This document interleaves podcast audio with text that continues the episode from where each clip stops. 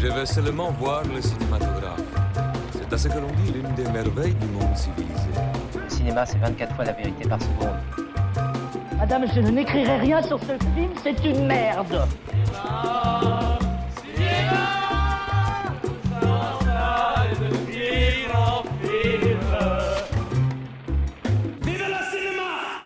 Bonjour à toutes, bonjour à tous, bienvenue à 24 images secondes, une émission orchestrée par des passionnés de cinéma pour un cinéma de passionnés.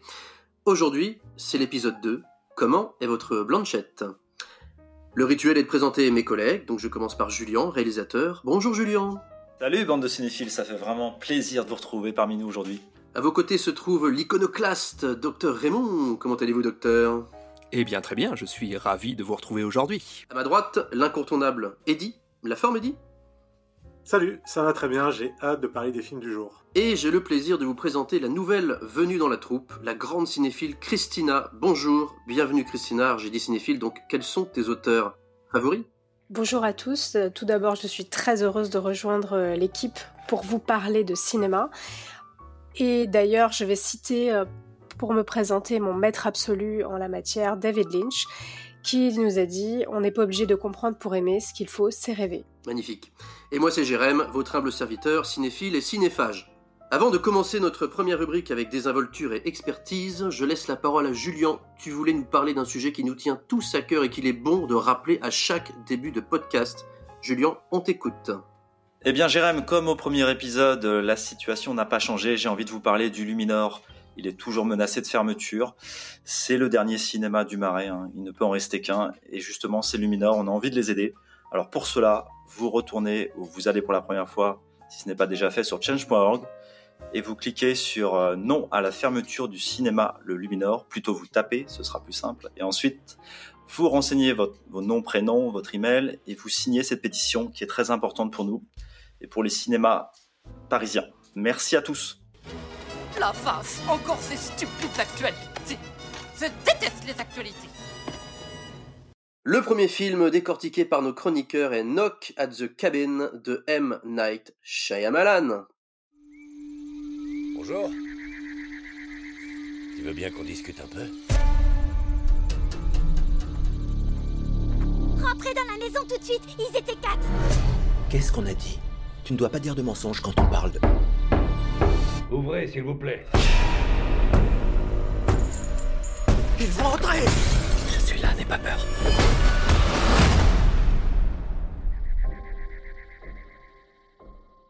Le pitch, euh, tandis qu'ils passent leurs vacances dans un chalet en pleine nature, une jeune fille et ses parents sont pris en otage par quatre étrangers armés qui leur imposent de faire un choix impossible, sans rien révéler.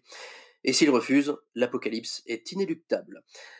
Eh bien, alors je vais résumer au mieux la carrière de ce, pour moi, grand cinéaste américain d'origine indienne, capable du pire avec Le Dernier Maître de l'air ou After Earth, capable d'une trilogie de grande qualité avec Incassable, Split euh, ou Glace, deux grands films à twist comme Le Sixième Sens ou Signe ou Le Village, capable d'une grande humilité après plusieurs échecs commerciaux parce qu'il revient avec une simplicité effarante de mise en scène et d'efficacité dans The Visit, Old et ce dernier opus, et c'est personnel, mais il est également capable de poésie et d'humanité dans La jeune fille de l'eau qui est pour moi son plus grand film. Revenons à Knock at the Cabin, je commence par Julien. Julien, qu'est-ce que tu as ressenti en voyant ce film de Shyamalan? Alors, j'ai ressenti un, un immense plaisir. Alors, contrairement à toi, euh, La jeune fille de l'eau est pour moi son, son pire film, mais je vais pas rentrer dans le détail. Là, je vais dire que Knock at the Cabin est un peu son film somme. On a un peu toutes ses obsessions, toute sa manière de voir le monde euh, dans ce film. Ah, on retrouve son obsession euh, des écrans, le côté manipulateur des écrans. euh, Effectivement, oui, qu'on voit dans, je me souviens de Signe, hein, notamment là, surtout à la fin, donc euh, l'écran a une importance capitale dans le twist final de Signe, mais je te laisse continuer. Oui, toute cette obsession des écrans, sa capacité euh, à nous mentir ou alors à nous faire croire autre chose, tout est présent dans ce film-là. D'ailleurs, jusqu'au bout, jusqu'au bout du film, on a cette incertitude. Il y a également une grande part de mysticisme. Et ça, comme dans chaque film de, de Shyamalan, hein, que ce soit religieux ou autre, c'est encore très présent. Il y a aussi la notion de sacrifice, qui est euh, là pour le coup très présente pour chaque personnage. Euh, moi, j'ai juste une petite, euh, un petit bémol. J'aurais mis une ambiguïté jusqu'au bout, jusqu'au bout du film. Je préfère les films sans réponse, avec une fin ouverte et plus de questions en suspens. Là, je dois dire qu'il répond à beaucoup de questions dans, dans ce film-là. Euh, c'est mon petit bémol.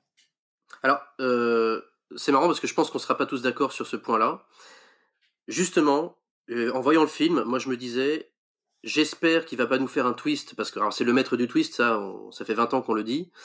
Et c'est bien pour moi justement, que là, il aille au bout de son idée, un petit peu comme dans Under the Silver Lake, je sais pas si vous vous rappelez de Mitchell, un film Absolument. de 2018 où euh, il, il assume complètement le propos de la, de la paranoïa jusqu'au bout. Et, euh, et là, j'ai, j'ai- moi, j'ai, contrairement à toi, j'ai trouvé génial justement euh, bah, d'aller au bout de l'idée parce que je voyais pas trop comment on pouvait faire un twist avec ce scénario-là. C'est pas évident de, de rien révéler au spectateur en même temps. Hein, bon, je vais donner la parole au docteur Raymond un petit peu pour voir ce qu'il en a pensé de ce film. Alors, ce qui m'a frappé avec ce film, euh, c'est, on a toujours l'idée de Shyamalan, grand maître de, de l'horreur, de, de l'épouvante en tout cas. Et là, on est un petit peu avec un anti-film d'horreur, d'épouvante. Là, on n'est pas du tout sur un environnement euh, nocturne, puisque tout est tourné en plein jour, euh, très très éclairé, tout est assez lumineux. Il y a relativement peu d'effets spéciaux et tant mieux euh, vu comment ils s'en tirent euh, dans ce film-là parce qu'on a des effets euh, de, flammes et de crash d'avion qui sont pas très réussis à mon sens. Et du coup, on se retrouve plutôt avec un drame religieux qu'avec un, film d'horreur, un film d'épouvante. On est plus proche du, du dialogue des Carmélites que de, de Vendredi 13. Oui, effectivement, c'est vrai qu'il est question de foi, de croyance, de l'avenir du monde, euh, un peu comme euh, The Box de Richard Kelly aussi, hein, qui jouait un peu sur ce, sur ce terrain-là. Mais moi, je trouve que c'est au-delà de ça, parce que moi, je me permets de, préciser que je trouve qu'il y a quand même du Shyamalan dans le texte, parce qu'il est dans l'hypnose des mots, le pouvoir de la persuasion des mots et l'influence sur la foi intérieure, mais par rapport aux mots. Et c'est là, pour moi, que je, je retrouve quand même, euh, c'est pas de l'épouvante, mais mais c'est de la manipulation très chez quand même. hein, Après, la question que je me pose, c'est euh, la question du, euh, du message, justement, on en parlait tout à l'heure. L'une des grandes forces du, du cinéma américain, c'est euh, de créer une mythologie, mais adaptée à la réalité quotidienne, puisque, comme disait Julien, on a énormément de références à une mythologie, pour le coup, très, très chrétienne, très, très luthérienne même. Et les quatre euh, cavaliers tout à fait, qui sont représentés d'ailleurs de manière intéressante par les quatre euh, communautés principales euh, américaines, euh, un personnage latino, un personnage noir, un personnage irlandais et un personnage wasp. Donc effectivement, on a toute la population américaine et qui sont à la fois des, des prolétaires. Donc est-ce que le sens du message c'est social? On a effectivement les quatre euh, cavaliers prolétaires de l'apocalypse à l'assaut des, euh, de la classe bourgeoise qui doit se sacrifier pour le bien commun. Est-ce qu'il y a un message euh, écologique? Il faut sacrifier notre confort en urgence pour le futur. On a l'un des personnages qui dit le monde peut bien crever, moi ça me ça me va. Bref, c'est ça l'intérêt et à la fois la limite, je trouve, de ce de ce genre de cinéma. C'est-à-dire qu'on a un réseau d'archétypes qui est euh, très très très très intéressant et très très fort, mais c'est aussi euh, cette disponibilité à l'interprétation qui donne son ambiguïté au final au message du film. Eddie, qu'est-ce que t'en as pensé toi? Je vais démarrer par la fin en reprenant l'absence de twist et justement le, le choix qui a été fait à la fin. Et comme toi, euh, Jérém, moi, c'est vraiment l'idée d'assumer le, le choix que je trouve pertinent dans ce cas-là. Déjà parce que Shyamalan a fait euh, plusieurs films à twist et que en allant questionner ces personnages pendant tout le film autour d'un choix à faire, si finalement c'est pour euh, le contrebalancer dans une autre direction ou quoi, ben finalement ça, ça, ça aurait euh, amoindri euh, tout l'enjeu narratif du film. C'est-à-dire que d'un coup, euh, en fait, la- seule chose qui se passe dans le film aurait été euh, aurait été euh, Remise en question. remis en question et, et ça aurait perdu tout sens. Donc, franchement, c'était vraiment pas ce qui était, selon moi, à faire pour ce film-là, ou, ou même de laisser l'ambiguïté aurait été, euh, aurait été, selon moi, une erreur. Il y a d'autres films sur lesquels je trouve ça intéressant. Par exemple, euh, pour l'échelle de Jacob, j'aurais préféré qu'il laisse, euh, qu'il laisse le choix à la fin de savoir s'il est à la guerre ou s'il est vraiment euh, de retour chez lui. Mais là, je trouvais ça beaucoup mieux. Trouve qu'il assume euh, sa fin. pour tout le reste du film, moi j'ai été vraiment très très client de, de ce film. C'est pas forcément mon préféré dans ces dernières années ou quoi, parce que je suis bah, comme Jérém, hein, il y a After Earth et, euh, qui, que je n'ai pas particulièrement apprécié et euh, le dernier maître de l'air que je n'ai pas vu, mais tout le reste, moi je suis très client de sa filmographie. Et je dois dire que formellement, encore dans ce film-là, moi j'ai adoré. Bon, sur les détails euh, que les gens vont pas forcément euh, noter, moi j'ai adoré la pellicule. euh, c'est c'est filmé en 35 mm. C'est d'une beauté. Enfin, pour, pour le coup, il y a, il y a beaucoup de, de lumière, certes, mais il y a beaucoup de d'effets un peu soir où la lumière elle est tombante. Enfin, il y a beaucoup de lumières qui sont très changeantes. C'est vrai que la mise en scène, elle est, le- la mise en scène, elle est implacable. hein. On peut en parler. hein. C'est une Oui, précision c'est- incroyable. tous ces plans impressionnants, notamment ces plans à la Shining. On a l'impression qu'il recrée une scène de Shining euh, lorsqu'il y a la- l'arrivée des, des quatre euh, envahisseurs, enfin, des quatre... euh, Cavalier, oui, on- Cavalier Cavalier de on peut le l'Apocalypse. dire, On peut le spoiler. Allons-y, puisque ça, en plus, ça arrive très tôt dans le film. Il y a ce fameux plan poignée de porte euh, à la Shining, qui en fait euh, est très à propos. Parce qu'en même temps de, en même temps de, créer une référence euh, très bien placée à, à Stanley Kubrick, je trouve que le plan montre en effet le personnage, l'un des personnages principaux en totale, en totale angoisse. Oui, c'est moi je trouve que c'est un film très prenant. hein. Alors je suis d'accord avec François, avec le docteur Raymond. Hein, euh, c'est effectivement un film qui fait appel aux références bibliques, à la désinformation, aux théories du complot, euh, aux dangers des dérives sectaires, à la discrimination. Mais à la Shyamalan, il reste centré sur son intrigue, il nous lâche pas. Hein. Et effectivement, c'est pas un film d'épouvante, on est plus dans le plus près d'Hitchcock hein, que de, que je sais pas, que de Carpenter par exemple. Hein. Mais c'est aussi, euh, c'est une des, comment dire, c'est un des, c'est des thèmes cha- chamanesques. Hein, je veux dire, euh, C'est un film sur la peur, voilà, c'est un film sur les peurs, voilà. justement, euh, matérialisé par chaque personnage qui a, qui a chacun son angoisse et qui n'arrive pas à la gérer. Dans sa mise en scène, moi, il y a, il y a deux autres choses sur lesquelles j'aimerais revenir. Un plan en particulier qui est à la fin, qui est cadré de manière assez euh, atypique, puisque c'est euh, lorsque l'un des personnages est sorti de, la petite euh, maison et qu'il revient à l'intérieur, il est vraiment cadré, gros plan visage, mais très en bas du cadre, et il y a que du vide autour de lui et qui montre euh, l'écrasement du personnage avec ce qui est toujours le cas chez Shyamalan, une force supérieure qu'ils doivent dépasser ou en tout cas qu'ils n'ont pas d'autre choix que d'assumer, euh, voilà, que ce soit dans Inclassable avec euh, le, le personnage qui serait éventuellement euh, une, une sorte de surhomme ou dans Signe, euh, ben, est-ce qu'il y a euh, vraiment Des extraterrestres ou pas. des extraterrestres ou pas, etc. Tout ça qu'on retrouve chez Shyamalan, il est là dans un plan très simple qui, enfin, habituellement, à peu près jamais dans un film on aurait cadré un plan comme ça. Et C'est vrai. pourtant, là, ça marche super bien. Et un- une autre chose dont on a parlé tout à l'heure, moi, c'est les écrans, qui effectivement sont très intéressants chez Shyamalan, et notamment dans sa série Servant, qu'il a démarré il y a quatre ans maintenant, où il a réalisé un certain nombre d'épisodes, et il est un peu le, showrunner dessus, où, pour les deux premières saisons que j'ai vues, ils ne sortent jamais de, de la maison dans laquelle ils sont. Et le seul moyen de sortir de la maison, c'est à travers les écrans, que ce soit par un coup de téléphone en visio, ou que ce soit parce qu'ils voient des actualités ou autres. Et là, ils utilisent le même dispositif pour, encore une fois, nous faire, nous montrer un autre point de vue que ce qu'ils ont, c'est-à-dire sortir, encore une fois, le personnage de uniquement euh, son, son espace intime et le reste du monde. Ah oui, c'est de toute façon, c'est son univers et c'est un cinéaste passionnant. Hein, euh, je pense qu'on a, on en a bien débattu. Merci les gars. Nous passons maintenant à notre deuxième choix pour cette rubrique actualité. Il s'agit de Tar de Todd Field. Schopenhauer comparait l'intelligence de quelqu'un à sa sensibilité au bruit. Est-ce qu'il vous arrive de sentir par moments que l'émotion vous submerge? Oui. Oui, effectivement.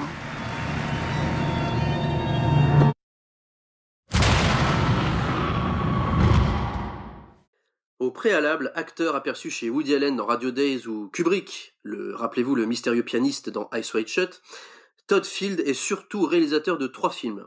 In the Bedroom en 2001, Little Children en 2006, film très attachant et très surprenant, et 16 ans plus tard, son troisième film, donc Tar, l'histoire de l'ascension, de la gloire et de la descente aux enfers de Lydia Tarr, une musicienne célèbre, compositrice et chef d'orchestre à la tête de l'Orchestre Philharmonique de Berlin, pointilleusement, passionnément et furieusement interprétée par Kate Blanchett, qui a décroché d'ailleurs le prix d'interprétation féminine au dernier festival de Berlin, et c'est mon avis, j'en suis convaincu, elle va le décrocher aussi, l'Oscar, à Los Angeles dans quelques semaines. Je donne la parole à Eddie.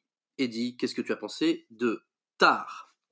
J'ai beaucoup apprécié Visionnaire parce que c'est un film virtuose, c'est un film euh, généreux, à la fois sur un sujet qui qui est assez peut-être clivant sur les chefs d'orchestre. euh, C'est pas tout le monde qui va aller à l'opéra ou autre. euh, Et en même temps, je trouve que c'est suffisamment universel pour pouvoir plaire à tout le monde.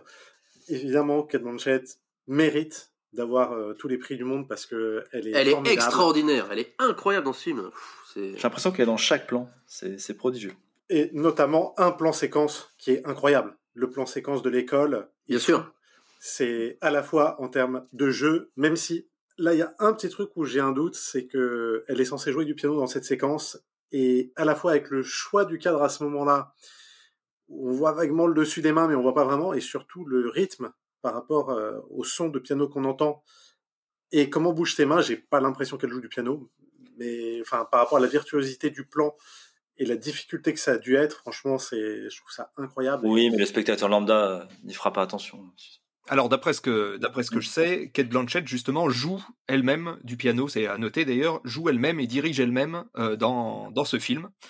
Euh, c'est un film très très très très musical hein, puisque la, la jeune la jeune violoncelliste euh, est également une virtuose du violoncelle et c'était Ah. son, son premier film pour le coup. Donc De toute façon, pour la violoncelliste, elle aurait, ils auraient pas pu faire autrement parce que là, pour le coup, quand on la voit, on la voit. quoi. C'est-à-dire que là, il n'y a pas de, il y a pas de doute possible.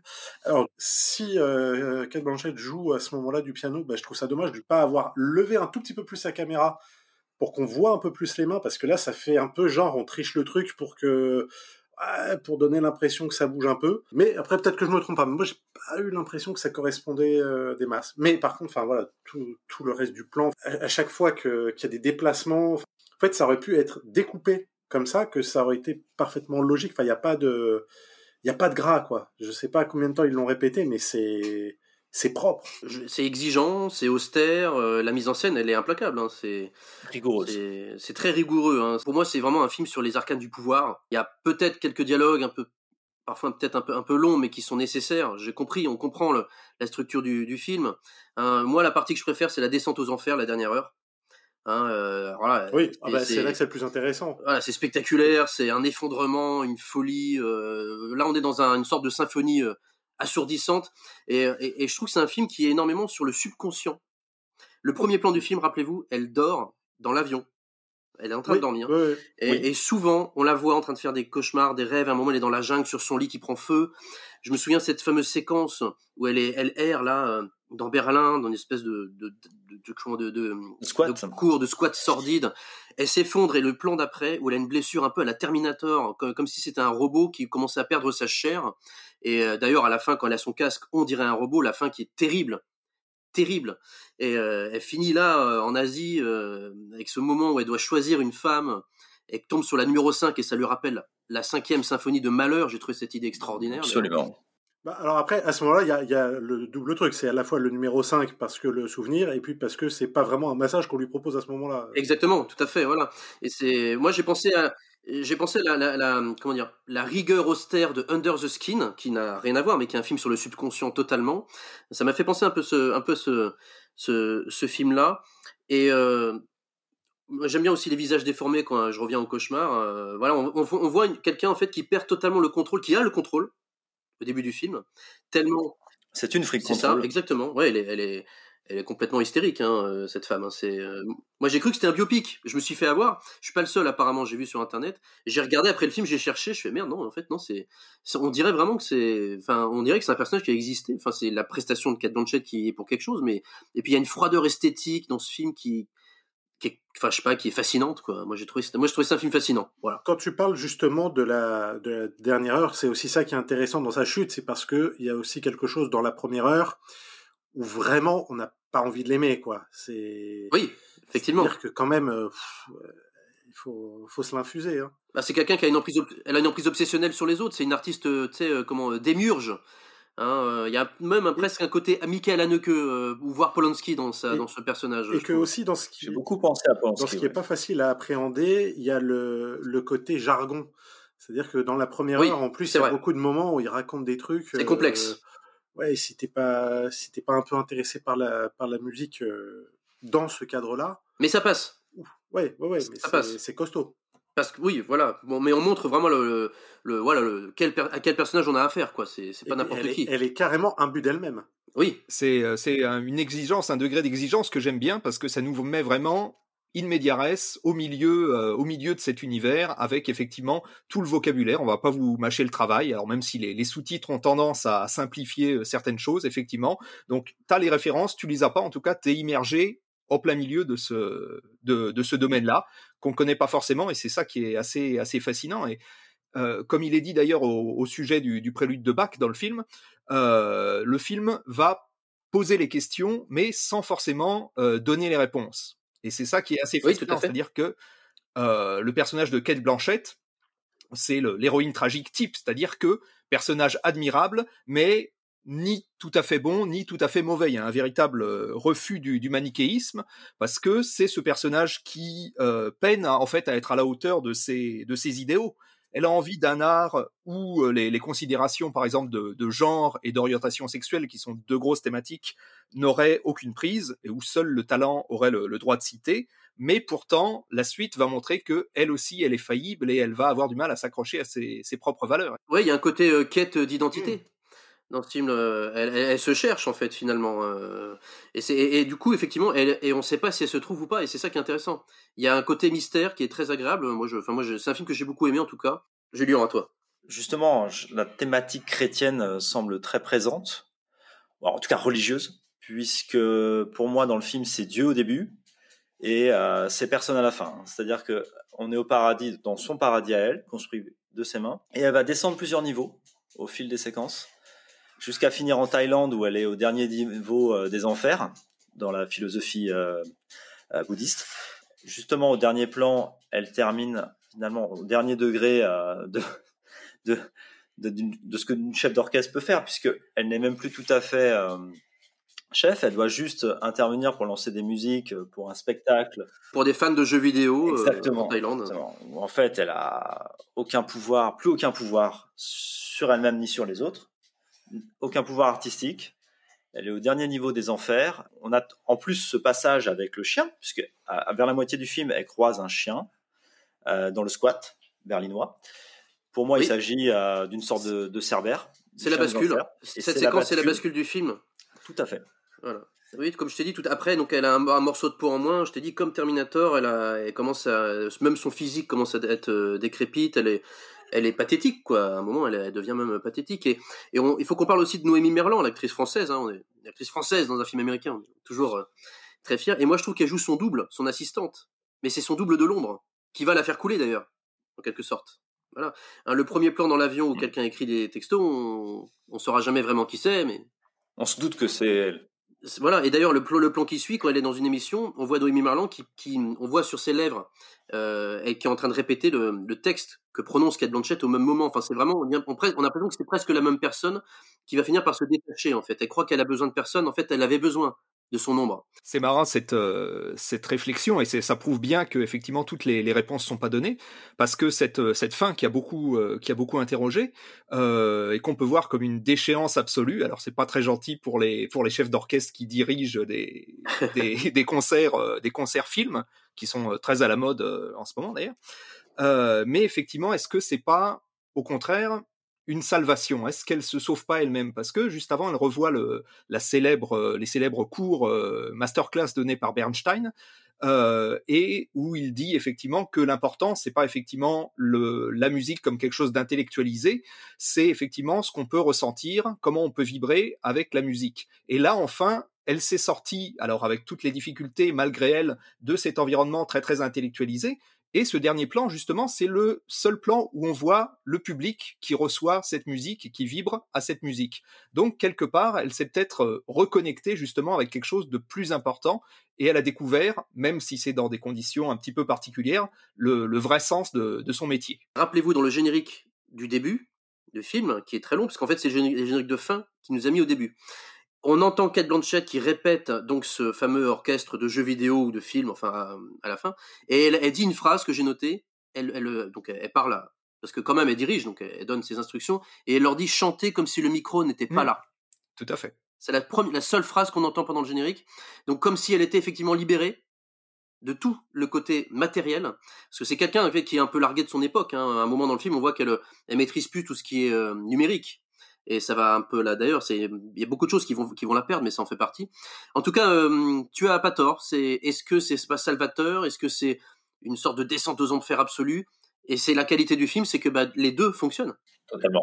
Je vais élargir par rapport au, au synopsis du film que j'avais lu avant de voir le film, où il parle d'une euh, chef d'orchestre avant-gardiste, sur lequel, dans le film, en fait, en dehors du moment où elle met un des musiciens en backstage pour jouer, j'ai pas tellement ressenti ça, donc ça m'a surpris qu'ils aient vendu le film là-dessus, parce qu'au contraire, j'ai eu l'impression qu'elle n'envisage pas le métier d'une manière particulièrement inédite. Là où, par exemple, dans la série de Roman, euh, Roman Polanski, n'importe quoi, de Roman Coppola et Jason Schwartzman, euh, Mozart in the Jungle. À l'inverse, là, on a un chef d'orchestre qui est visionnaire, machin, etc., et qui est pris dans les institutions. Mais lui, s'il y va, c'est parce que son métier l'éclate et que lui, il vient pour euh, sortir du cadre conventionnel. Et lui, vraiment, quand tu vois dans la série, il est avant-gardiste. Enfin, à un moment, il emmène son orchestre pour euh, jouer dans un chantier, quoi. Enfin, vraiment, pendant toute la série, il s'amuse. connaît l'esprit Coppola-Schwartzman, qui est, oui. qui est beaucoup plus dans la comédie que, que ce qu'on a pour Tar. Mais la façon dont ils m'ont vendu le synopsis, dans le personnage, je l'ai pas tellement ressenti moi. Je parle plutôt du film que j'ai vu et pas du film que j'ai cru euh, qu'on m'a vendu. Enfin, tu vois ce que je veux dire ben, Moi, je trouve c'est un sujet intéressant de voir comment ils vendent un film et que moi, personnellement, j'ai peut-être que vous, vous avez senti qu'elle a été avant-gardiste. Moi, j'ai pas senti que qu'elle a été avant-gardiste. Moi, j'ai trouvé qu'elle. Ah si, parce que comme Julien le dit, elle, se prend pour Dieu. Elle veut, elle veut réinventer quasiment presque tout à elle toute seule.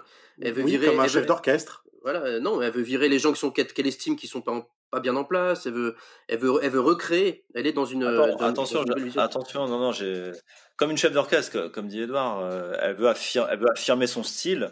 Et, et ça, euh, ça finalement, c'est c'est quelque chose qu'on voit beaucoup dans ce domaine et même dans d'autres films euh, sur la musique classique, comme dans Black Swan. Mais oui, On n'a pas parlé de Black. Swan, mais il y a beaucoup de, de similarités. En fait, justement, je, je- je trouve que par rapport au- à ce type de thème, il est très classique au sens où euh, le voilà l'appel de, de la danse classique, de la musique classique ou autre, appelle à cette exigence, etc. Bah, ce qui la, la distingue, enfin elle nous est présentée comme ça, c'est qu'au départ, elle vient de l'ethnomusicologie. D'ailleurs, le, le film s'ouvre justement pendant ce, ce, ce long générique de, de 10 minutes euh, qui dit attention les gars, faut s'accrocher sur euh, un chant, un chant rituel, un chant médicinal euh, shipibo, un ikaro. Et effectivement, et on l'entend en train de, en train d'enregistrer justement ce, ce passage-là.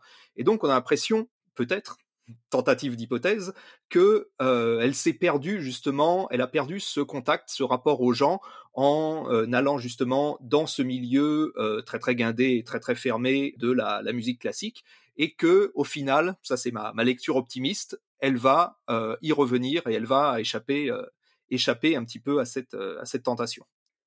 Enfin, pour terminer, comme dit Martin Scorsese sur ce film, c'est une vraie bouffée d'air pur pour le cinéma américain. Je pense qu'il en avait grandement besoin.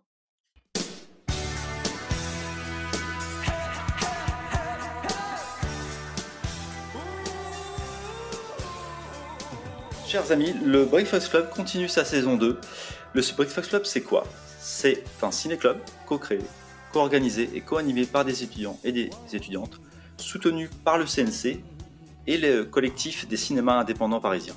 Au programme, 10 soirées dans 10 cinémas différents de Paris, avec une projection par mois, de septembre à juin. J'en profite pour remercier nos chers amis étudiants qui nous soutiennent et qui nous suivent sur les réseaux, Oriane, Jean, Enzo, Inès, Valentine, Lily et bien sûr Guillaume. Merci Julien, je suis obligé d'adresser un immense remerciement au programmateur du Breakfast Club car nous allons débattre d'un grand film, et c'est mon avis personnel, qu'ils ont choisi de projeter pour la séance du 14 mars au Luminor, 20 rue du Temple dans le 4e arrondissement de Paris, et je parle de Carole, de Todd Haynes. Combien de fois es-tu tombé amoureux? Tu es toujours la plus belle, peu importe où on se trouve. Thérèse Bellivette. Carole.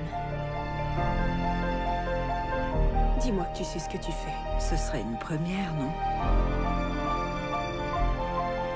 Puis tout a changé. C'est encore ma femme, et je l'aime. Je ne peux rien faire pour toi.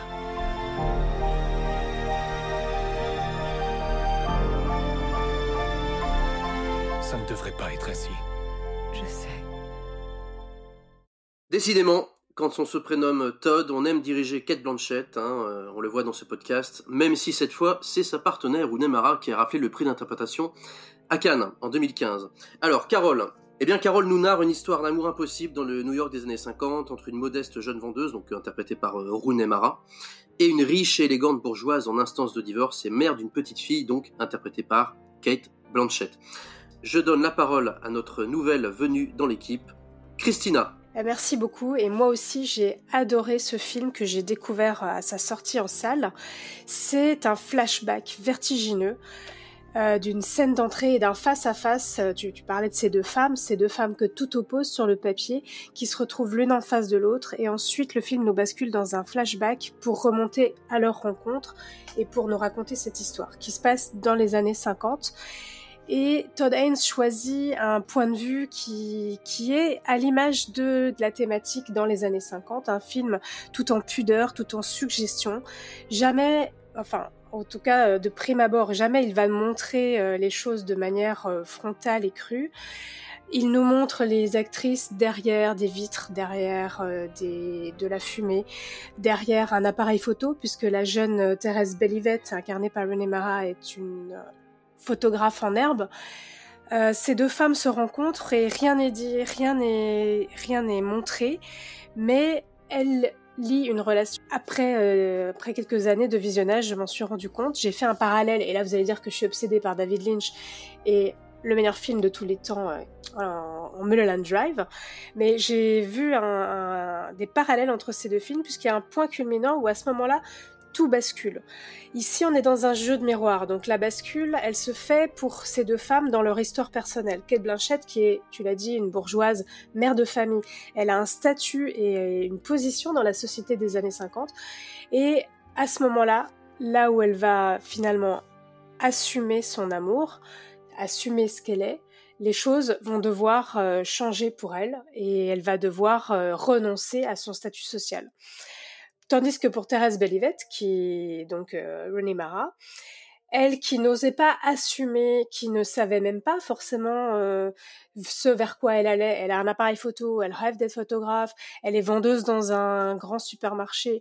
Et cet amour dans lequel finalement elle, elle est arrivée par hasard, c'est au moment où il va se déclencher qu'elle va oser aller vers ce qu'elle peut être. Par contre, elle est beaucoup plus jeune, donc euh, je ne sais pas exactement où on se situe dans les années 50, mais elle représente 1952. le futur. Je suis entièrement d'accord avec toi, j'ai ressenti exactement la même chose. Moi, ce que j'adore dans ce film, c'est la communication entre les corps.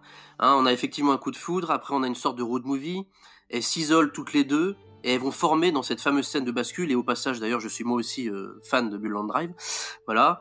Hein, et donc du coup, elles vont former une- comme une métamorphose, une sorte de nouvelle entité, dans un ordre social qui est fondamentalement euh, réfractaire, hein, euh, et elles vont se séparer à nouveau, comme tu l'as dit, elle va revenir dans, chacun va revenir dans sa vie, mais elles vont à nouveau fusionner dans la scène finale. Le déclencheur de cette fusion, et moi j'adore cette séquence, c'est après le flashback, c'est la main que pose Kate Blanchett sur l'épaule de Rooney Mara, après qu'elle lui ait dit non, je veux pas vivre avec toi. Et du coup, on, on retrouve cet amour, cette sensualité, comme si euh, c'était un déclencheur de cette scène d'amour retrouvée en fait, un peu comme la vie d'Adèle qui était très fusionnelle comme film, hein, voilà. Et c'est cette main en fait qui va qui va la libérer à nouveau. Moi je trouve que la mise en scène est d'une grande délicatesse, d'une grande élégance. Wong Kar aurait pu réaliser ce film. hein. Moi, je pense à In the Mood for Love. On est dans un, un minimalisme euh, subjectif. hein. C'est un film qui demande une attention constante du spectateur, mais en même temps, le seul effort qu'on demande, c'est de se laisser porter. Il y a une économie de mots, de dialogue. On- C'est des mots qui disent tout sans rien surligner en fait. C'est un scénario qui n'accorde jamais aucun débordement. C'est un mélange de scène irrespirable et de souffle libérateur, je dirais. Oui, ouais, totalement. Et cette scène finale, elle, elle explique tout, elle montre tout, elle démontre tout, elle déconstruit tout ce qui a été euh, emmené puis redescendu sur la partie où l'une monte, l'autre descend et le jeu de miroir qui, qui se termine. Et tu parlais de la main avec, euh, avec le gant. Et justement, à la fin, la main est sans le gant. Sans le gant, et dès le début, on voit, il y a des gros plans sur ses doigts où elle a son vernis rouge euh, qui s'accorde à son rouge à lèvres, qui démontre un certain statut social, et à la fin, elle a plus son vernis rouge, son vernis transparent. Elle a ça, le gant, la main, il y a des indices qui montrent ce qu'elle est devenue, Voilà. ce qu'elle est en fait, tout simplement. Alors, je pense que le docteur Raymond, par contre, pour lui, l'amour de ce film n'a pas fait son chemin, non? Oui, je suis un petit peu passé à côté de, ce film. Alors, effectivement, euh, c'est euh, une, beauté plastique euh, qui est incontestable. Hein. C'est clairement un hommage au cinéma des, années 50, à la fois dans la manière de filmer et dans le, découpage de l'action en elle-même. Et euh, ce qui est intéressant, c'est effectivement qu'il y a une vraie recherche de, à la fois de, citations et en même temps, il y a des plans qui contrastent avec des trouvailles visuelles euh, bien plus euh, bien plus importantes. Effectivement, tous les plans à travers les vitres avec les, effets de, fumée, de pluie, etc., etc. Donc, on a un, classicisme assez élégant. Donc, on pense bien sûr au mélodrame de, Douglas Sirk notamment, mais très épuré et peut-être trop épuré pour moi. C'est là où j'ai peut-être ma, ma, limite. J'ai trouvé ce film finalement assez, euh, assez, assez froid, quelque chose, une beauté formelle, et voilà, j'ai eu du, du, mal à, à, rentrer dedans et à, m'imprégner. Vous êtes un pisse froid, docteur Raymond. toujours, toujours. Comme toujours. Et donc pour moi, euh, peut-être que tu l'as trouvé euh, un peu sage. Je sais pas si c'est le terme. C'est donc, euh, c'est donc le terme qui convient. Moi, j'ai trouvé justement que, que cet hommage, euh, ce classicisme des années 50, euh, me plaisait énormément. je remarque peut-être qu'il s'autorise un ou deux plans, notamment les plans dans le casier de Thérèse où on a des plans, des fameux plans impossibles. Vous savez, les plans frigo, les plans mmh. casier. Et, et là, j'ai compris. Je me suis dit, mais pourquoi il fait ça? Parce que on reste dans les années 50 et il reste dans sa ligne directrice. Et là, il s'est autorisé ce plan pour euh, montrer qu'on est euh, avec le personnage et dans la tête du personnage. Mais bon, pourquoi pas? C'était pas non plus une faute de goût. Euh, moi, je, verrais ça aussi dans un cadre plus large, un cadre, un cadre social. Il y a une critique extrêmement, extrêmement salée, mais extrêmement fine de la bourgeoisie new-yorkaise et de la lutte des classes. Euh, entre la bourgeoisie représentée par, euh, par Carole et le prolétariat qui est plutôt représenté par Thérèse. On sent que, que Todd euh, Haynes va prendre un peu le parti de Thérèse pour qu'elle elle essaye un peu de, d'escalader les, couches, les couches sociales.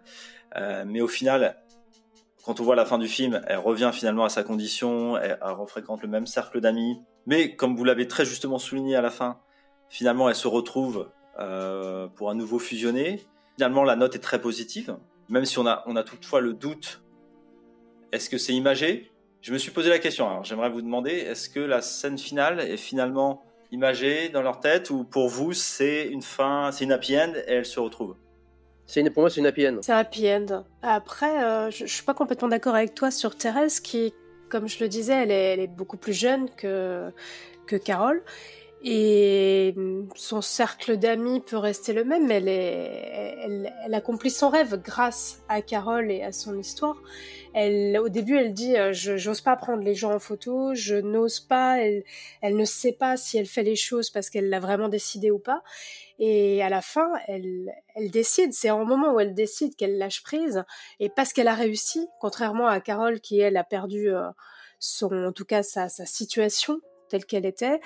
Euh, Thérèse est jeune et peut justement regarder l'avenir en étant ce qu'elle est, c'est-à-dire une, femme qui aime une femme dans les années 50 et dans les années à venir. Thérèse est un personnage qui subit euh, dans la première moitié du film. Et suite au passage à l'acte, euh, elle va commencer en fait à s'éveiller et à assumer qui elle est effectivement, on trouve l'évolution se fait très bien et il y a une vraie très belle écriture au niveau de l'évolution des personnages. Oui, et d'abord au début du film, en plus, tu as une métaphore euh, de ces sentiments qu'elle essaye de réfréner, des sentiments incontrôlables. Dans la, une, des premières séquences du film, elle est avec son casier, je ne sais pas si vous vous rappelez, et il y a une sonnerie stridente qui marque la fin euh, de la pause. Et, le son est évidemment, c'est fait exprès, le son est extrêmement fort et on sent en fait que c'est comme si c'était un écho de ces sentiments incontrôlables qu'elle essaye de réfréner dans ces sociétés puritaines. Pour ça qu'il y a un côté social, mais je dirais, je vois ce que tu veux dire, Julien, mais pour moi le côté social, il est vraiment, euh, c'est pas ça. Il est sous-jacent. C'est pas ça qui intéresse Todd Haynes dans ce film. C'est comme Loin du paradis, un de ses autres films, avec Julianne Moore qui jouait pareil une bourgeoise, avec Denise Quaid, son mari qui couchait avec un autre homme. Hein, on est euh, plus dans un autre thème. Hein, qui est d'ailleurs au centre du Breakfast Club euh, notamment. Voilà, c'est on, est dans le dans le long chemin pour se débarrasser de la culpabilité d'être ce que la société réprouve à l'époque. Hein, on, est là, et c'est pour ça qu'au début, comme je disais, avec cette symbole euh, du cri strident, de la musique dégueulasse et stridente que, qui représente l'écho des, des, sentiments de René Mara, elle est déjà en chemin vers ça, à partir du moment où elle a vu Carole, évidemment. C'est un film finalement extrêmement romantique, euh, avec comme message que l'amour est plus fort que les conventions sociales, familiales, professionnelles. euh. Et ça, c'est dans toute la filmo de Tom Hanks, oui, c'est ça. C'est un film d'amour, point. Christina a tué le gars. En fait, là, pour moi, justement, la grande force du film, c'est qu'il parvient à transcender le genre dans lequel on le place, à, à savoir une histoire d'amour lesbien, voilà, pour laisser place à une histoire d'amour tout court. On avait déjà dit ça à l'époque de Broback Mountain de Ang Lee qui était sorti. On avait dit ah oui, euh, l'histoire d'amour est plus importante que l'histoire d'amour homosexuel. Et là, on est, on, est, euh, on est là-dedans. L'amour, il est cet amour est interdit à l'époque. Mais ce qui est bien, c'est qu'il est, moi, ce que j'adore dans ce film, c'est qu'il est jamais remis en question par les protagonistes. Jamais. Il n'y a pas de questionnement existentiel sur leur identité, sur une lutte sacrificielle d'une société puritaine tyrannique ou je sais quel obstacle. Hein, elles ne sont pas torturées par cet amour, mais elles sont sublimées par lui. Voilà, c'est comme ça que je, c'est comme ça que je le vois euh, ce film. Moi. Il est sublimé par la musique de Carter Burwell. Aussi, c'est vrai, c'est vrai, c'est vrai que la musique est extraordinaire. euh, Et puis on peut parler aussi de la technique. Il a été filmé en Super 16, ce qui est assez rare. Edward Lackman qui bosse énormément avec euh, Todd Haynes. Oui, c'est son chef. Il me semble qu'il a travaillé les frères Cohen aussi, mais euh, c'est son chef-op attitré. Et là, bon, écoutez, on peut que s'incliner euh, sur ce traitement de la pellicule. hein, je veux dire, j'ai pas eu la chance de le voir en Blu-ray. On m'a dit que la que la copie Blu-ray est exceptionnelle et euh, de toute façon, nous irons, nous retournerons le voir lors du Breakfast Club. Merci Julien. Merci à tous pour ce passionnant débat. Nous allons bientôt nous quitter et je suis totalement bouleversé, chères auditrices et chers auditeurs, mais bon, il faut qu'on passe à notre dernière rubrique, la rubrique rétro. Happy birthday to you. Happy birthday to you. Happy birthday to you. Happy birthday. Nous fêtons les 20 ans de la sortie française de La Cité de Dieu, film brésilien de Katia Lune et Fernando Meirelles.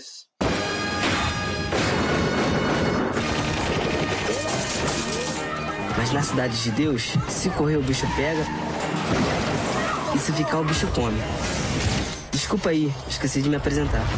Film ultra choc à l'époque et toujours maintenant. Pour moi, c'est le meilleur film de Meirelles. Hein. Bon, Constant Gardener, c'était intéressant, mais Blindness, c'était raté. Et les deux papes, euh, j'en parle même pas. Donc, en gros, c'était le coup de génie de Meirelles. Hein. Euh, 20 ans après, les noms de Bouscapé, euh, Béné, euh, Manu euh. Pour moi, c'est des noms qui restent dans la mémoire. Puis il y a eu des reprises, ça- c'est devenu culte, je pense, euh, dans, plein, de, milieux. Et, c'est marrant parce que les personnages finalement sont le film. J'ai essayé là en, le revoyant de raconter le film. Bah, c'est tout simplement impossible à raconter. hein. Si on commence à se raconter, bon alors au début il y en a trois, après il y a tel personnage qui... Et même le narrateur lui-même à la fin il dit bon en fait on savait même plus pourquoi on avait envie de tous se flinguer. Mais voilà, on en était là. Le film, c'est ça, c'est une critique, c'est le cycle de la vie et de la violence dans les favelas. Et son histoire, jouée par des, euh, par des, non pas des acteurs, tous ne sont pas professionnels et des gens qui viennent réellement de la favela. Katia Lund, la co-réalisatrice, et d'ailleurs, je pense elle y est pour beaucoup, avant de faire ce film, elle a réalisé des documentaires sur les favelas. Donc ce film a un réalisme, je pense, rarement atteint pour euh, parler de la violence d'une société et peut-être plus particulièrement de la violence urbaine. Ah oui, c'est un film qui met KO. Enfin, c'est quasi documentaire. hein. Il y a un rythme euh, frénétique, euh, virtuose. Alors, moi, je trouve que c'est un film qui est, qui est jouissif quelque part. Il y a une sorte de chaos absolu. On a l'impression que Meirelles, il est partout. Il filme tout, tout le temps, qu'il oublie rien. Je trouve qu'il y a une richesse dans ce film qui est sans fin en fait. Ouais, si- c'est foisonnant. Voilà, c'est foisonnant. Les dialogues, ils sont ciselés, mais réalistes. euh, Et euh, enfin, moi, je trouve que les personnages sont charismatiques déjà. hein. C'est- c'est un film de personnages. Complètement. Ah oui. Un Zepekeno, le méchant, un des, un des plus beaux méchants que j'ai vu. Ouais, Effrayant. Il est, il est terrifiant. Ah oui, c'est un mec, il a soif de sang dès qu'il est gamin, quoi. C'est. c'est- Ah non, c'est. Moi, ce qui m'a frappé en le revoyant, c'est les, les- les trouvailles visuelles, c'est-à-dire que euh, il y a une idée par plan et malgré tout, ça reste excessivement digeste. C'est-à-dire, c'est esthétique euh, assez marqué euh, début des années 2000 pour le coup, mais sans être clipesque. Et même si on sent un petit peu l'inspiration de, de Tarantino, ça fait plaisir de voir les marques de fabrique qu'il a inaugurées et qui, pour une fois, sont utilisées à bon escient, parce qu'il y a tellement de, de réals qui essaient de faire du, du sous Tarantino.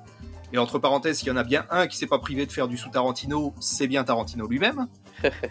Mais là, pour le coup, euh, vraiment, on a quelque chose de vraiment très très assimilé, très très digeste, qui porte vraiment le propos. Et euh, vraiment, euh, visuellement, c'est un, bonheur de, chaque plan. Oui, il, évite, il évite l'apologie de la violence, il évite le tir-larme, il, il déborde l'idée. C'est ça, il aurait pu tomber dans mille travers, il aurait pu se vautrer sur plein de sujets. Il n'est pas complètement parfait, il y a quelques incohérences, mais il, rebondit. Le film est cohérent du début à la fin. Visuellement, c'est d'une beauté incroyable avec les tons euh, jaune, bleu, rouge, les cochers de soleil euh, sur Copacabana. Bon, il y a tout pour bien faire, mais pour toutes les scènes, et en plus ça se passe sur 15 ans, il y a, tout, il y a différentes étapes, hein.